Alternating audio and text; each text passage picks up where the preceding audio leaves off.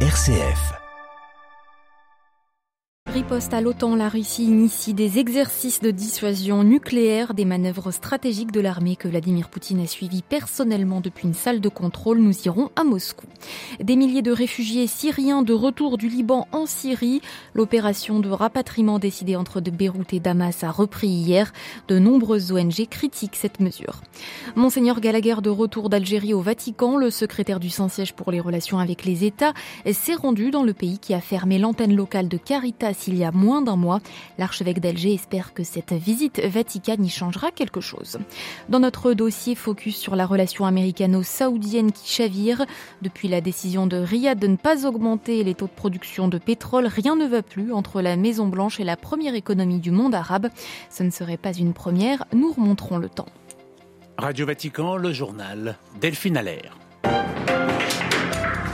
Bonjour, la Russie a opéré hier des exercices de dissuasion nucléaire supervisés par Vladimir Poutine en personne dans l'extrême-orient russe, l'occasion pour Moscou de vérifier les capacités de son armée à riposter à une attaque nucléaire massive. Au 246e jour de la guerre en Ukraine, l'armée russe est toujours en difficulté, notamment autour de Kherson. À Moscou, Jean-Didier Revoin.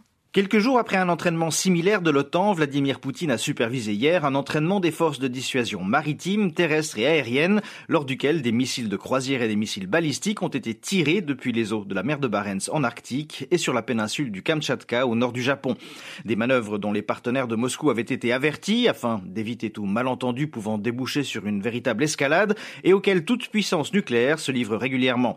L'occasion de vérifier qu'en cas de réponse russe à une attaque nucléaire massive, tout se déroule sans dans la chaîne de commandement comme sur le plan technique. Et comme Vladimir Poutine supervise d'habitude tous les exercices militaires d'importance, il était normal qu'il assiste à ces manœuvres en chef des armées au moment où ses soldats se battent en Ukraine. C'était enfin un signal adressé à l'Occident qui montre que Moscou est prêt à répondre à toute escalade à l'heure où la Russie dit soupçonner l'utilisation d'une bombe sale par Kiev pour en faire porter le chapeau à la Russie. Jean-Didier Revoin, Moscou pour Radio Vatican. Pendant ce temps, pas de changement significatif sur la ligne de front entre la Russie et l'Ukraine. Les combats féroces, affirme le président ukrainien, se poursuivent surtout auprès de Bakhmut dans l'est de l'Ukraine. La voix de l'Afrique résonne à Kiev. En visite sur place hier, le président de la CDAO affirme vouloir rapprocher l'Ukraine et la Russie et porter la paix dans la région en rapprochant ces deux pays frères, dit-il. Le bisso-guinéen Umaro Sissoko Mbalo a rencontré Vladimir Poutine mardi, Volodymyr Zelensky mercredi. Dans la région, une autre guerre oubliée fait pourtant rage entre l'Arménie et l'Azerbaïdjan.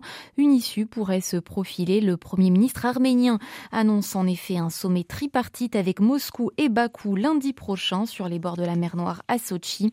Les trois dirigeants devraient discuter de la stabilité et la sécurité de l'enclave du Haut-Karabakh à majorité arménienne. De l'autre côté de l'Atlantique, les États-Unis font eux part d'un certain optimisme pour Haïti, du moins de l'aboutissement d'une force internationale intervenant sur l'île. Aujourd'hui, le secrétaire d'État américain Blinken se rend au Canada pour évoquer cette aide internationale au petit pays des Caraïbes où la loi des gangs anéantit l'État. Reprise hier du rapatriement de réfugiés syriens euh, au Liban en dépit de critiques d'organisations humanitaires internationales contre cette mesure qui ne jouit pas non plus de l'aval des Nations Unies. Mais le Liban est déterminé à poursuivre ce processus sans le feu vert de la communauté internationale. Beyrouth, Paul Khalife. Le nombre exact de réfugiés syriens qui sont rentrés dans leur pays mercredi n'est pas connu en raison du flou qui entoure ce processus organisé par les autorités libanaises en coordination avec le gouvernement syrien. Le ministre libanais des Affaires sociales, Hector Hajjar, avait évoqué le chiffre de 6 000 personnes concernées par cette nouvelle phase de retour. Des journalistes ont pu voir un convoi de bus se dirigeant de la ville de Nabatieh dans le sud du Liban vers le poste frontière de Masna dans la plaine orientale de la Beka. D'autres bus sont partis de Tripoli dans le nord vers la frontière libano-syrienne. Enfin, des familles de réfugiés de la localité de Arsel à l'est du Liban ont regagné leur pays à bord de camions et d'autres véhicules leur appartenant. Ce retour qualifié de volontaire et sûr par le Liban a été convenu entre Beyrouth et Damas malgré les critiques de l'ONU et d'ONG internationales. Celle-ci estime que les conditions politiques, sécuritaires et économiques pour un rapatriement des réfugiés ne sont pas réunies. Plus d'un million de déplacés, soit un cinquième de la population, sont installés au Liban. Mais le pays du Cèdre, frappé par une crise sans précédent, affirme ne plus être en mesure d'accueillir sur son sol autant de réfugiés. Paul Khalife, Beyrouth, RFI pour Radio Vatican. L'Europe appelle au calme dans les territoires palestiniens. France, Allemagne, Espagne et Italie affichent leurs préoccupations hier soir, encourageant à la désescalade. La violence sur place s'est envenimée depuis le début d'année 2022. Plus de 120 Palestiniens et de 20 Israéliens ont été tués.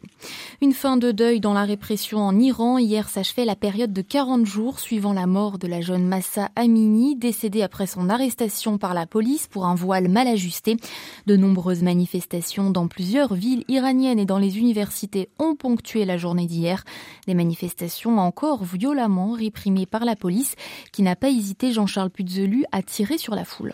Et c'est dans la ville natale de Masha Amini à Saguès, dans le Kurdistan iranien, qu'a eu lieu la plus grande manifestation hier. Des milliers de personnes sont venues de tout le pays pour assister à la cérémonie d'hommage à la jeune femme de 22 ans en scandant haut et fort femme, vie, liberté ou encore mort au dictateur. Dans le reste du pays, la tension est restée vive. Plusieurs groupes de manifestants s'étaient rassemblés malgré les interdictions et les risques encourus, mais c'est aussi beaucoup dans les universités que le mouvement ne désemplit pas. Les autorités iraniennes ont annoncé l'arrestation de 300 personnes, dont certaines, au moins quatre d'entre elles, risquent la peine de mort. Devant l'ampleur du mouvement, le gouvernement iranien étend la censure et après les coupures d'Internet s'en prend aux institutions et aux médias étrangers, accusés de soutenir les manifestants, d'inciter à la violence, de provoquer des émeutes et des actions terroristes. Au nombre des médias visés, en France, RFI, en Allemagne, la Deutsche Welle et le quotidien Bild. Plusieurs personnalités ont également été inscrites sur une liste noire et sont interdites de visa. Merci Jean-Charles Puzolu. L'Iran où un important sanctuaire chiite a été pris pour cible hier. Au sud, à Shiraz, au moins 15 personnes ont péri dans l'attentat revendiqué par les djihadistes du groupe État islamique. Retour en Europe où l'Irlande du Nord se dirige vers des élections anticipées. Le blocage politique y est total en raison du statut post-Brexit. Hier, la tentative de médiation du ministre britannique chargé du dossier a échoué. Faute d'accord d'ici demain, Londres devra légalement convoquer ce vote dans la province britannique. 500 millions d'euros au Balkan, c'est la promesse de Bruxelles hier pour faire face à la crise énergétique. Ursula von der Leyen y est en tournée euh, régionale. Elle l'a annoncé depuis Skopje avant de se rendre au Kosovo, en Serbie et en Albanie. Également en tournée dans les Balkans à partir d'aujourd'hui, le cardinal suisse Kurt Koch, le préfet du Dicaster pour l'unité des chrétiens, est attendu à Belgrade. Il y rencontrera demain le chef de l'église orthodoxe serbe, le patriarche Porphyre, ainsi que le clergé catholique à l'occasion d'une conférence sur le 1700e anniversaire du premier concile écuménique de Nicée. Monseigneur Paul Richard Gallagher est élu en Algérie hier et avant-hier. La visite du chef de la diplomatie vaticane intervient à moins d'un mois de la fermeture de Caritas Algérie. Une fermeture à la demande des pouvoirs publics, à laquelle s'est pliée l'église locale tout en manifestant son inquiétude et son souhait de continuer à apporter son aide aux plus vulnérables. La visite du représentant du pape à Alger pourrait permettre de reprendre une activité caritative. C'est l'espérance de monseigneur Jean-Paul Vesco, archevêque de la capitale. Cette visite en elle-même, euh, indépendamment de, la fermeture de notre service Caritas, euh, allume euh, effectivement des, lumières d'espoir, qui sont là, et puis ça ravive surtout euh, surtout les, les, relations. Pour ce qui concerne euh, la Caritas, ça a été effectivement l'occasion de, de, d'en reparler de mesurer aussi qu'il s'agit surtout, qu'il s'est surtout agi de euh, d'incompréhension par par manque de, de communication euh, de part et d'autre, incompréhension de ce que c'est que Caritas au niveau mondial et puis ce que c'était aussi euh, au niveau d'Algérie. On a au moins pu, avant cette rencontre, euh, s'expliquer, se rencontrer. Euh, voilà, donc maintenant ce qui est fait est fait. Le service Caritas ne réouvrira pas en tant que service Caritas, ce qui était important pour nous depuis le début, euh, c'est qu'on ait bien euh, l'assurance que, que les activités caritatives humanitaires de l'Église pourront continuer. Euh, et ça, ça nous a été euh, effectivement euh, tout à fait réaffirmé. Donc c'était ça le principal. Principal, c'était qu'on puisse se parler véritablement. Et ça a été fait. Des propos recueillis par Jean-Charles Puzolu. Avant de passer à notre dossier, je vous signale la visite à Paris aujourd'hui du cardinal Paroline. Le secrétaire d'État du Saint-Siège déjeune ce midi avec la première ministre Elisabeth Borne à Matignon. Le cardinal italien se trouve à Paris pour une conférence sur les femmes à l'UNESCO. Le 5 octobre, l'OPEP Plus décidait de réduire sa production, faisant voler en éclats tout espoir de voir les prix du pétrole diminuer. Un double camouflet pour le président américain qui avait demandé à l'Arabie saoudite, pilier de l'OPEP, de différer cette décision après les élections américaines de mi-mandat. Non seulement l'Arabie saoudite n'aide pas Joe Biden à combattre l'inflation, thème central de ces élections, mais elle permet à la Russie de maintenir ses recettes en pleine guerre contre l'Ukraine. C'est le dernier incident en date entre les États-Unis l'Arabie saoudite, alliés pourtant historiques depuis 1945. Mais depuis plusieurs années, les relations entre les deux pays se distendent. Les États-Unis cherchent-ils à dissoudre une alliance perçue comme de plus en plus encombrante? Annick Cizel, spécialiste de politique étrangère américaine à la Sorbonne Nouvelle, revient sur tous ses hauts et ses bas. C'est le cas incontestablement sur le long terme pour le Parti démocrate. Parti démocrate qui déjà en 2007-2008, donc George Bush fils était aux manettes à la Maison Blanche, euh, les démocrates avaient déjà euh, introduit un projet de loi au Congrès, surnommé en anglais No PEC, No PEP, euh, c'est-à-dire non à ce cartel, considéré comme un cartel donc par, les États-Unis euh, de l'OPEP, un refus que ce cartel puisse continuer à dicter les prix. Et cet activisme du Parti démocrate, on l'a retrouvé dès la prise de fonction du nouveau Congrès le 3 janvier 2021, dans les suites de l'assassinat du journaliste euh, saoudien Jamal Khashoggi.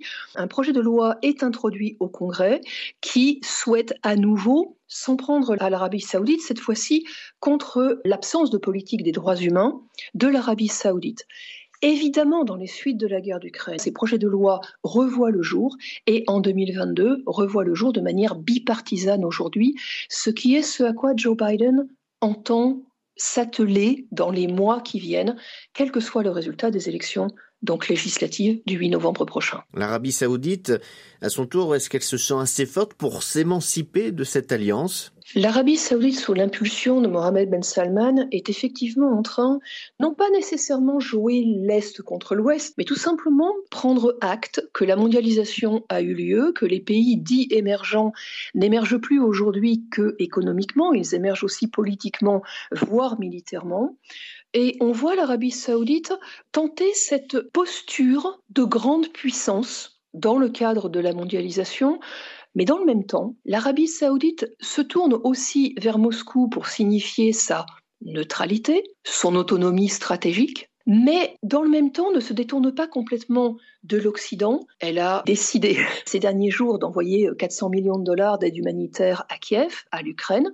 Donc elle joue les deux camps, pas l'un contre l'autre, mais c'est aussi un message de, non-satisfaction, de dépit saoudien vis-à-vis du repli général de l'armée américaine et des aides militaires américaines du Moyen-Orient en règle générale. La Chine a-t-elle quelque chose à voir avec euh, cette prise de distance? Oui, également, parce que sur un plan économique, les États-Unis, dont on sait euh, la nouvelle stratégie de sécurité nationale de la Maison-Blanche vient d'être rendue publique, et réaffirme bien évidemment dans une continuité à très long terme désormais que la Chine est le premier point de préoccupation pour les États-Unis. La Chine est, a été, sera demain le premier partenaire commercial de l'Arabie. C'est un gros consommateur de pétrole, et bien évidemment, les États-Unis sont très très inquiets de l'extension des nouvelles routes de la soie vers le Moyen-Orient, plus particulièrement en Arabie. Et parmi les discussions, les négociations qui avaient eu lieu le 15 juillet entre le président Biden et Mohamed Ben Salman, il y avait aussi un soutien des États-Unis pour l'exploration spatiale et un soutien américain très très clair envers les télécommunications saoudiennes, notamment pour le développement de la 5G et bientôt de la 6G. Et là, il est clair qu'il s'agit d'un déni d'accès aux Chinois. Il s'agit évidemment de cette euh, concurrence acharnée technologique entre les États-Unis et la Chine aujourd'hui qui s'exerce plus que jamais au Moyen-Orient. Interrogé par Xavier Sartre, la chercheure Annick Cizel, spécialiste de diplomatie américaine à la Sorbonne Nouvelle, était ce matin l'invité du dossier de Radio Vatican.